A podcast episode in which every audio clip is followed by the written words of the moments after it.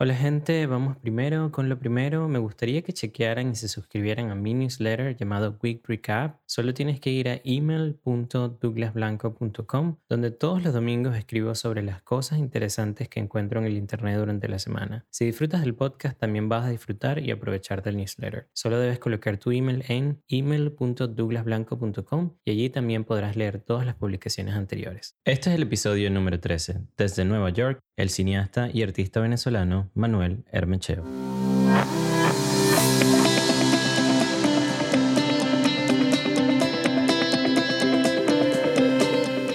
Bienvenidos a Migrantes Exitosos, soy el doctor Duples Blanco, migrante venezolano viviendo en Estados Unidos. Y todas las semanas traigo mensajes, historias y entrevistas que te van a inspirar al conocer de primera mano la mentalidad y la ética de trabajo que llevaron a otros migrantes a alcanzar el éxito lejos de su país natal.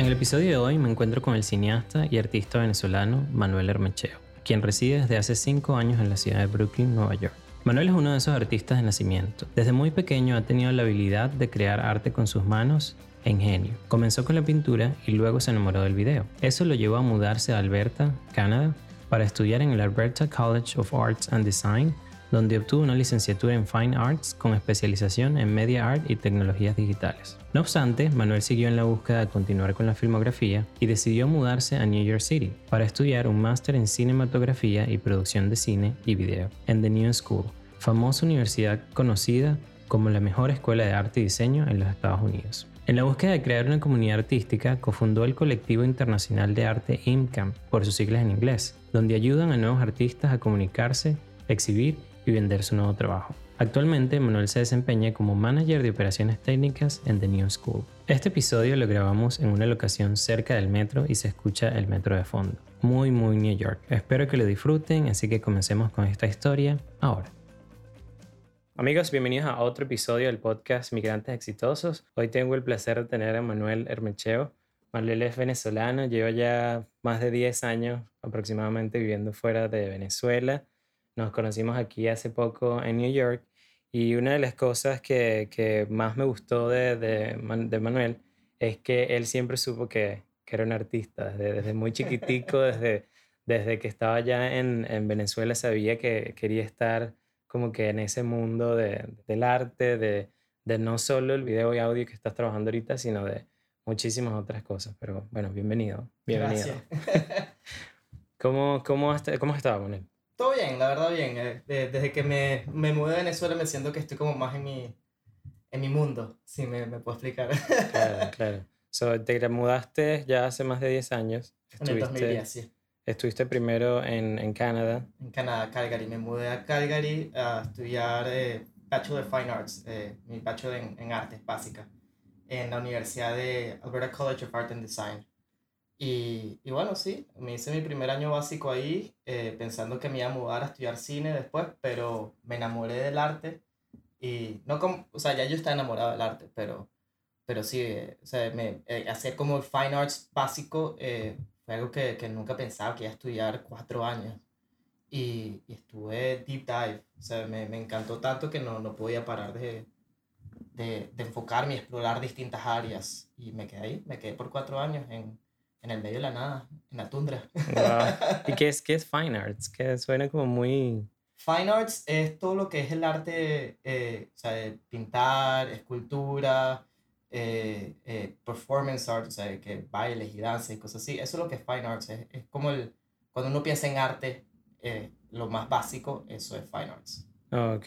So, en Venezuela, ¿tú intentaste entrar a la universidad o siempre supiste que querías como que irte a otro lugar a estudiar? O... Bueno, yo estudiando mi quinto año en la universidad, en la universidad, en el colegio, ya yo sabía que me iba a ir de Venezuela, porque no existen universidades donde yo podía estudiar lo que quería estudiar y tener un, un diploma que me dejara eh, hacer mi práctica donde quisiera en cualquier, eh, cualquier lado del mundo. Pero pero con todo eso apliqué a, a ser eh, diseñador gráfico y cosas así en, en, en distintas universidades y, y bueno, y entré, pero, pero ya yo sabía que me iba a ir, no, no me iba a quedar en Venezuela. Eh, pero sí, me fui, me fui a Canadá de una, sin, sin pensarlo tres veces. ¿Cómo fue ese proceso de tu irte de Venezuela a Canadá? Eh, bueno, yo soy, la verdad es que yo soy bastante privilegiado, lo, lo, lo he aceptado toda mi vida. Eh, nací con pasaporte americano, así que ya en quinto año ya yo estaba haciendo tours por Estados Unidos para ver las distintas universidades de arte y a ver dónde me podía ir. Y, y, bueno, mientras aplicaba a las universidades en Venezuela, estaba yo también mandando aplicaciones a todos lados en Estados Unidos, en Canadá, en Europa, a ver dónde entrara, entrara y, y, bueno, y financial aid y para adelante. Claro. Estar endeudado por el resto de mi vida, pero, pero feliz por lo menos. Claro, pero ¿cómo fue ese proceso? O sea, tú aplicaste y de una vez quedaste, o sea, porque siempre, porque no es nada más aplicar y, y quedar y, y, ya, y tomo mi dinero, sino también hay un proceso como de entrada a la universidad que... Sí, bueno, me, me tocó hacer varios exámenes, de, de o sea, el, TOEFL, el, el, traté de hacer el SAT, pero dije, no, eso para mí no, no hace falta. Okay. Busqué universidades que no necesitaran el SAT. Eh, pero sí, o sea, un eh, poco de exámenes y papeles y médicos, un proceso larguísimo, la verdad. fue básicamente un año entero en, en, ese proceso de tratar de tener todo lo necesario para poder entrar a una universidad en el extranjero. Eh, pero, pero bueno, o sea, echarle para adelante y, y no mirar para atrás. Claro, claro. Después de estar ya en Canadá, que estudiaste esos cuatro años, decidiste como que seguir creciendo dentro de tu carrera luego que conseguiste el, el, el bachelor, como que el, porque el bachelor, para los que no saben, es como que el primer, es una licenciatura en, cualquiera, en cualquier carrera. Eh, un bachelor en science o, o, en, o, en, cualquier otra cosa es lo que en nuestros países es como una licenciatura. eh, después de eso, tú quisiste es como que seguir estudiando, decidiste como que había, querías otra cosa más y te vienes acá a, a Nueva York a estudiar. Bueno, me quedé un año allá después de que me gradué. Me quedé un año buscando trabajo, a ver si, si podía por lo menos empezar a crear un portafolio en, en, en las artes. Y, y, encontré varios trabajos, pero nada fijo. Puros, puros como trabajitos chiquitos aquí y allá eh, en distintas áreas de Canadá. Y, y, bueno, en verdad me funcionó por un tiempo, pero llegó el cierto nivel que como no, no, veía, no veía luz, estaba como estancado. Estaba trabajando en un restaurante por como un año, o sea, y vivía perfecto, con sueldo mínimo, estaba pagando mi tarjeta de crédito, mi, mi residencia, o sea, todo, y tenía dinero para ahorrar. Y, y, ahí fue cuando dije como que, ¿qué hago aquí? O sea, no, no quiero seguir trabajando en un restaurante, necesito moverme, necesito salir para adelante. Y como siempre quise trabajar en cine, era, ese fue mi primer, eh, mi primer enfoque, fue que yo quería estudiar cine. Y dije, bueno, voy a hacer un, un máster, a ver si aprendo algo y encuentro, hago contactos en, en, la universidad o algo. Y empecé a buscar en lugares y apliqué a dos universidades, una en Vancouver, ya que estaba en Canadá, me quedaba al lado, y Después apliqué en Nueva York, porque dije, yo siempre he querido vivir en Nueva York por menos un año. Déjame por lo menos tratar. A ver si, si entro. No, yo no pensaba que iba a entrar. Yo apliqué a la universidad con el mismo, el mismo portafolio que apliqué a la, a la de Vancouver, apliqué a la de Nueva York a último minuto, la misma semana que se acababan la, las inscripciones. Y irónicamente la primera universidad que me respondió fue aquí en Nueva York. Claro, que, es una universidad súper prestigiosa. The New School, es la que todo el mundo la conoce como Parsons, pero es The New School. Claro, porque tiene como varias, varias, varias escuelas más pequeñas dentro de, de, Parsons, porque es como que la que todo el mundo conoce. Exacto, Parsons es la de diseño gráfico y después está una de filosofía, otra de, de videos, otra de esto, otra de un poco de todo. Y yo entré en Media Arts, que es la de, la de video. Ok. Y allí fuiste estudiando sobre video, sobre edición, sobre... Sí, hice un posgrado de dos años eh, en, en video, en producción. Wow, genial. Sí. Increíble, ya, ya vas a tener que ayudar un poco con esta, con esta producción que tengo yo, yo aquí. Eh, pero bien, ¿y cómo, cómo fue ese proceso de entrar a la universidad aquí en New York? ¿Fue un proceso como fue difícil también o fue algo como que fue solo aplicar, como dijiste, y luego... La verdad, el entrar a la universidad no fue lo difícil. O sea, pues como te digo, apliqué con la misma aplicación que apliqué a la otra universidad, que, que es mandar, es lo clásico, es que te, te piden un, un essay de no sé qué cuántas palabras, eh, no sé cuántas páginas, te, te piden que mandes portafolio de todo el trabajo que has hecho durante los años que estuviste estudiando, cosas así, o sea, muy, muy específico como que demuéstrame quién eres y por qué mereces estar en esta universidad. Que no siento que fue, eso no fue difícil, o sea, es, es algo fastidioso de, de, armar ese portafolio, pero, pero no es complicado. Lo difícil fue encontrar dónde vivir, dónde, dónde sacar el dinero para poder eh, trabajar y estudiar aquí, o sea, el, lo difícil es, es, ser un neoyorquino. claro. Y, y, es algo que, que, cuesta acostumbrarse. Y fue un golpe en la cara cuando me mudé a Nueva York, en especial viniendo de Calgary, que Calgary es un pueblo. O sea, yo, yo caminaba al trabajo en Calgary y no me encontraba ninguna persona, sino me encontraban puros gatos. Literalmente gatos de casa que están caminando por la calle. Pero, pero sí, una vez que entras a, que, que llegas a Nueva York, donde te tienes que entrar a codazos para entrar a un subway y, y pelear con todo el mundo y todo el mundo anda gritándose en la calle, o sea, es otro mundo completamente diferente. Fue un, un cultural shock, básicamente. Claro. Pero, pero sí, o sea, lo difícil fue acostumbrarse a la ciudad.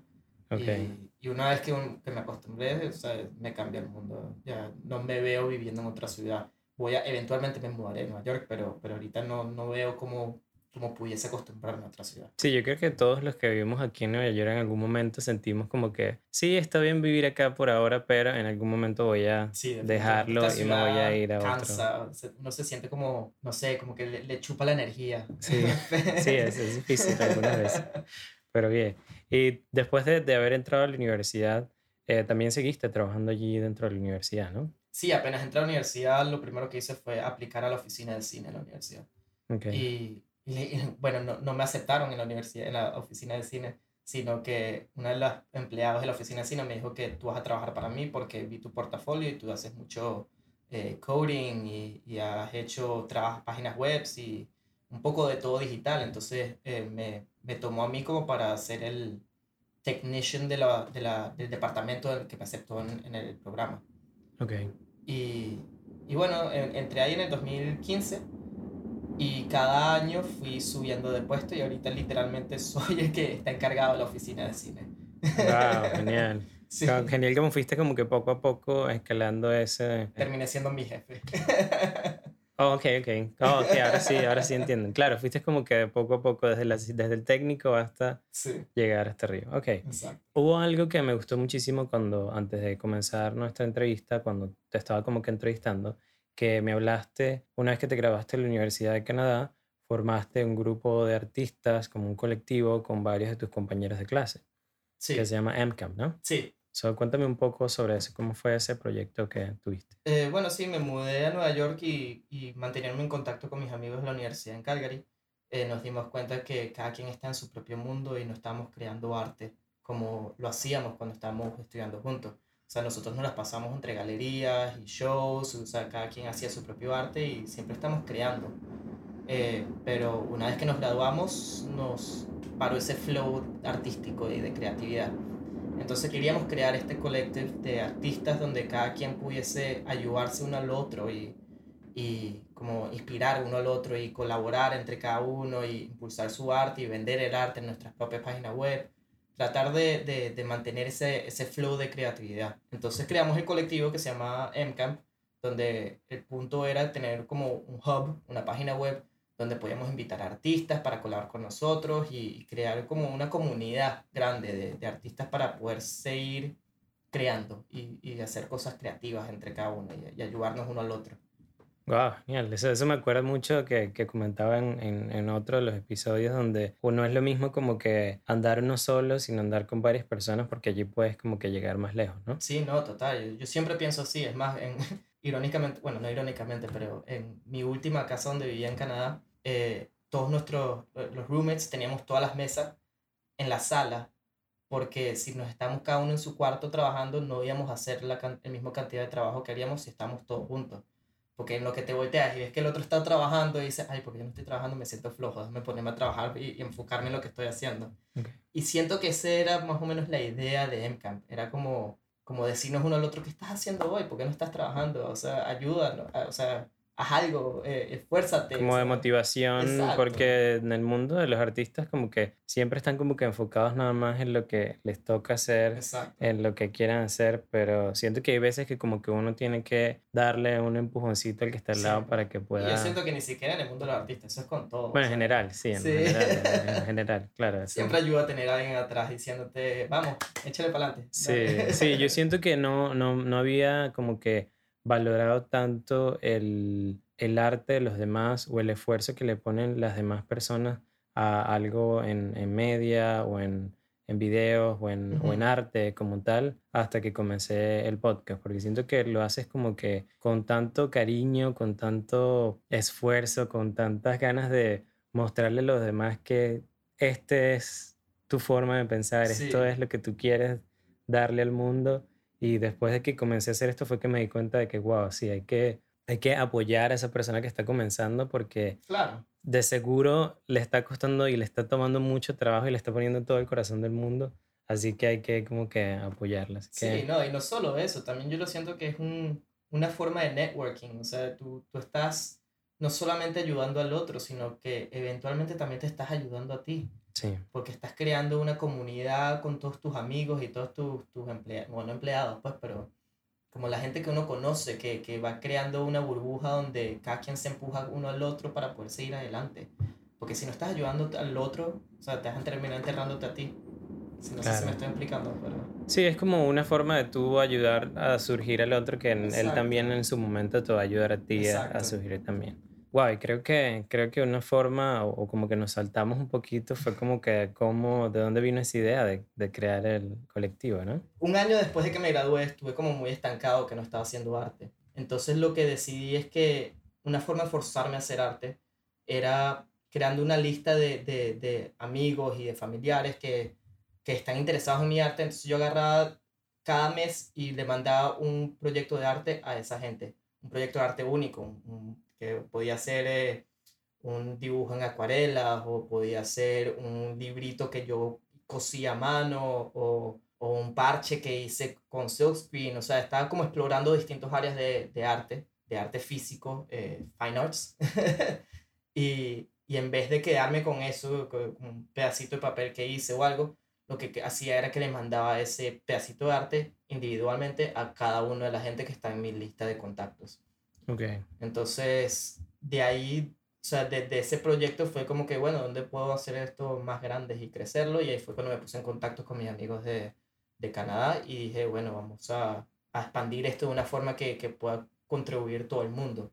Y de ahí viene MCAMP, o sea, ahí empezamos como, bueno, ¿qué pasa si otros artistas se incluyen? ¿O qué pasa si en vez de, de mandar arte mensualmente hacemos una suscripción? ¿O qué pasa si hacemos una cosa que, se, que creamos que se llamaba Pandora Box, que lo que hacíamos es todo el arte que nosotros hacíamos, que no, no sabíamos qué hacer con ese arte, lo metíamos dentro de una caja y, y era como una, un mystery box. O sea, tú, Wow, tú pagabas genial. 20 dólares sin saber que te iba a llegar y te llegaba arte random, o sea, que, que podía ser cinco pedazos de, de, de papeles con dibujos o podía ser una foto enmarcada o un poco de todo y tenía, mostramos como que estas son las cosas que te pueden llegar, pero no sabemos que te va a llegar, es, es random, completamente random. claro, genial. Y sí, bueno, desde ahí empezamos a sacar ideas y, y creamos el colectivo entero.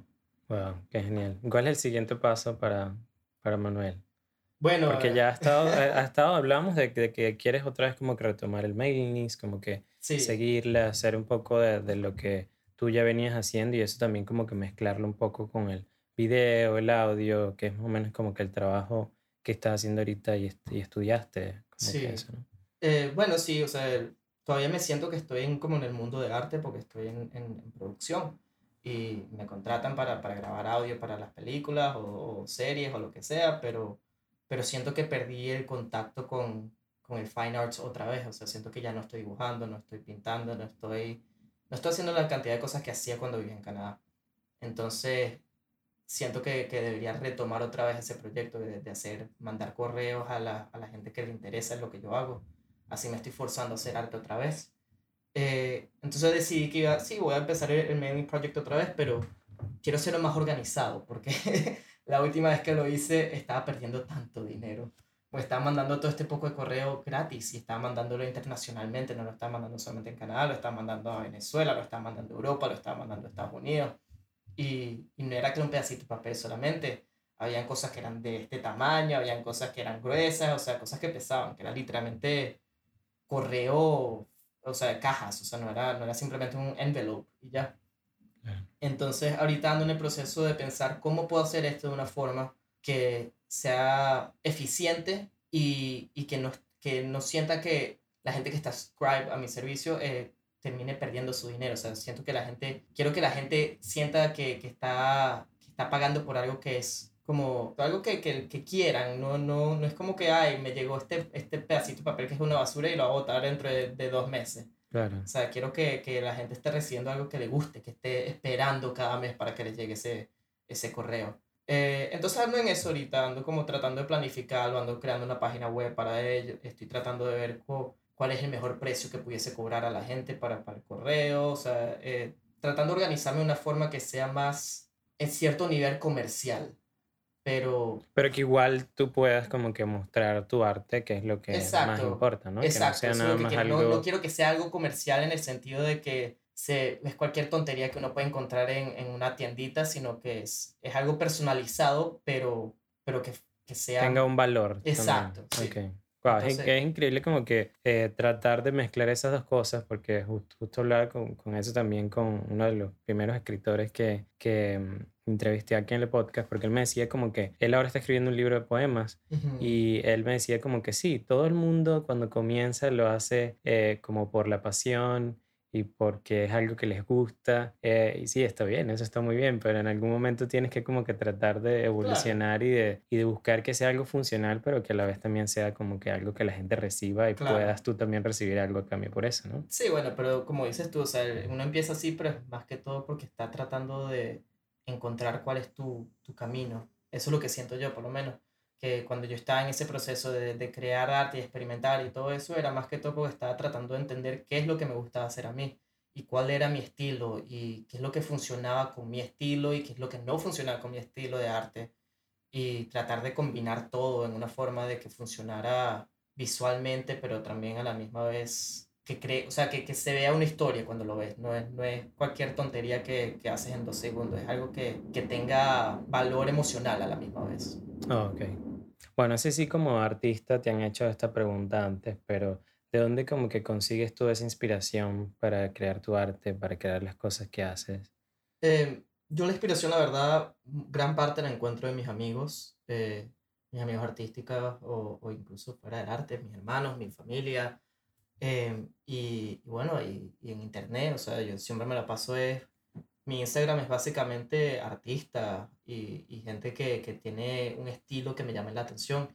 Y cada vez que encuentro algo que me guste, le tomo una foto. Y la foto la guardo en una carpeta donde tengo todas mis inspiraciones. Y cada vez que quiero hacer algo, empiezo a ver o que eh, me recuerdo que esta foto tenía algo que me gustaba y que quiero tratar de recrearlo en mi propio estilo. Y agarro un pedacito acá, agarro un pedacito allá y voy creando mi propio arte sacándolo de, de, de, las cosas que me han llamado la atención que he visto por ahí. Eh, es más, mi casa básicamente está llena de artes de otra gente. Yo no juego arte mío, o sea, muy, muy rara vez hay arte mío en mi casa. Tendré tres, cuatro cuadros míos, pero de resto es pura cosa que, que me ha llamado la atención y me, me, me, inspira. La gran mayoría de los, es más, de la gran mayoría de los cuadros que tengo en mi casa son de amigos míos, que me los han dado gratis porque yo le digo, me gustó eso, quiero, dámelo, dámelo porque lo quiero. o, o, se los compro o, o, o, no sé, o sea, siempre es como buscando las cosas que me visualmente me llaman mucho la atención y, y que, que, me inspiren a, a, crear cosas similares o parecidas o... Claro, pero que te, que te llame mucho la atención y que tú puedas crear como que un collage, porque yo sé que haces como que varias cosas, haces manualidades, haces eh, pintura, haces dibujos, o sea, es como un, una unión de, de, muchas cosas y que todavía... Sí, exacto. O sea, uno, lo, que, lo que yo siempre trato de hacer es encontrar otra forma de arte que me guste, que, que pueda agregarlo a mi, mi, mi, mi repertoire o de, de, de, de, estilos y, y, cómo puedo combinar mis distintos estilos en una sola pieza.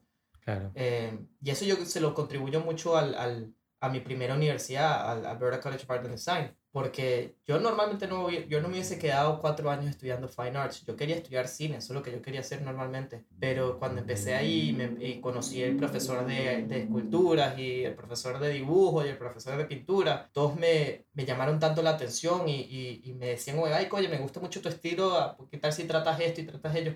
Ellos me inspiraron mucho a, a, a experimentar con mi arte. Y, y, bueno, y terminé haciendo instalaciones visuales y, y, y, videos interactivos y cosas que, que lo que yo quería hacer originalmente, que era video, terminé mezclándolo con todas otras formas de arte que nunca hubiese pensado que iba a terminar haciendo. Ah, genial. O sea, y todavía siento que sigues como que explorando. Sí, eso nunca para. A ver, eso nunca eso va, nunca, para, nunca va a detenerse porque eso creo que es parte del, del ser humano en seguir creciendo, claro. Buscando en el momento qué es lo que siguiente. Pares, te quedas estancado y y todo, todo va a parecer igual, así que uno siempre tiene que estar empujándose a ser mejor. Claro, no, y que siempre vas a también como que conseguir inspiración en cuanto, con, cuanto conozcas a un nuevo, una nueva persona, en cuanto conozcas a otro artista que está haciendo algo en cerámica, haciendo algo de pintura, en otro tipo de, de, de, materiales para hacer pintura, siempre vas a seguir como que conseguir esa inspiración en hacer algo más y que lo puedas unir a ti, a, lo que tú haces, ¿no? Exacto. Wow, qué increíble.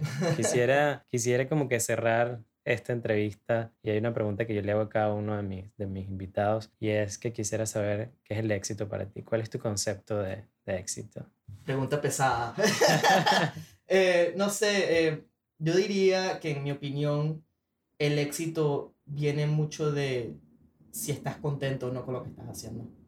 Em, en el momento que te sientas estancado, en el momento que te sientas que no estás saliendo adelante o, o, que todo lo tuyo está repetitivo, no sé, o, o, no te sientes contento con lo que estás haciendo, no, no eres exitoso. Tienes que, o sea, yo, yo me siento que en el momento que, que yo esté trabajando en exactamente lo que quiero estar trabajando y, y encuentre trabajo todos los días de mi vida y no necesite estar peleando por, por nada y pueda hacer lo que quiera hacer con, con, con mi día, ese día es el que estoy 100% exitoso. Y me siento encaminado, la verdad. Eh, tengo un trabajo que me siento contento con ese trabajo. Tengo una comunidad de artistas que, que, que me encanta colaborar con ellos y, y, poco a poco me veo en ese, en ese camino al éxito. Genial. Así, así debe ser. Yo pienso lo mismo. Siento que cuando estás en, con tus acciones y lo que haces y el trabajo y familia y amigos, todo está como que en consonancia. Eso está muy relacionado con el éxito. Así que te deseo más éxito, que sigas consiguiendo más cosas eh, de las que has conseguido hasta ahora, que han sido muchísimas. Y sé que vas a estar seguro por allí un poquito, como que en todos lados. ¿Dónde estás, Manuel? Bueno, por acá. Bueno, ya nos vemos. Pero de verdad que muchísimo éxito.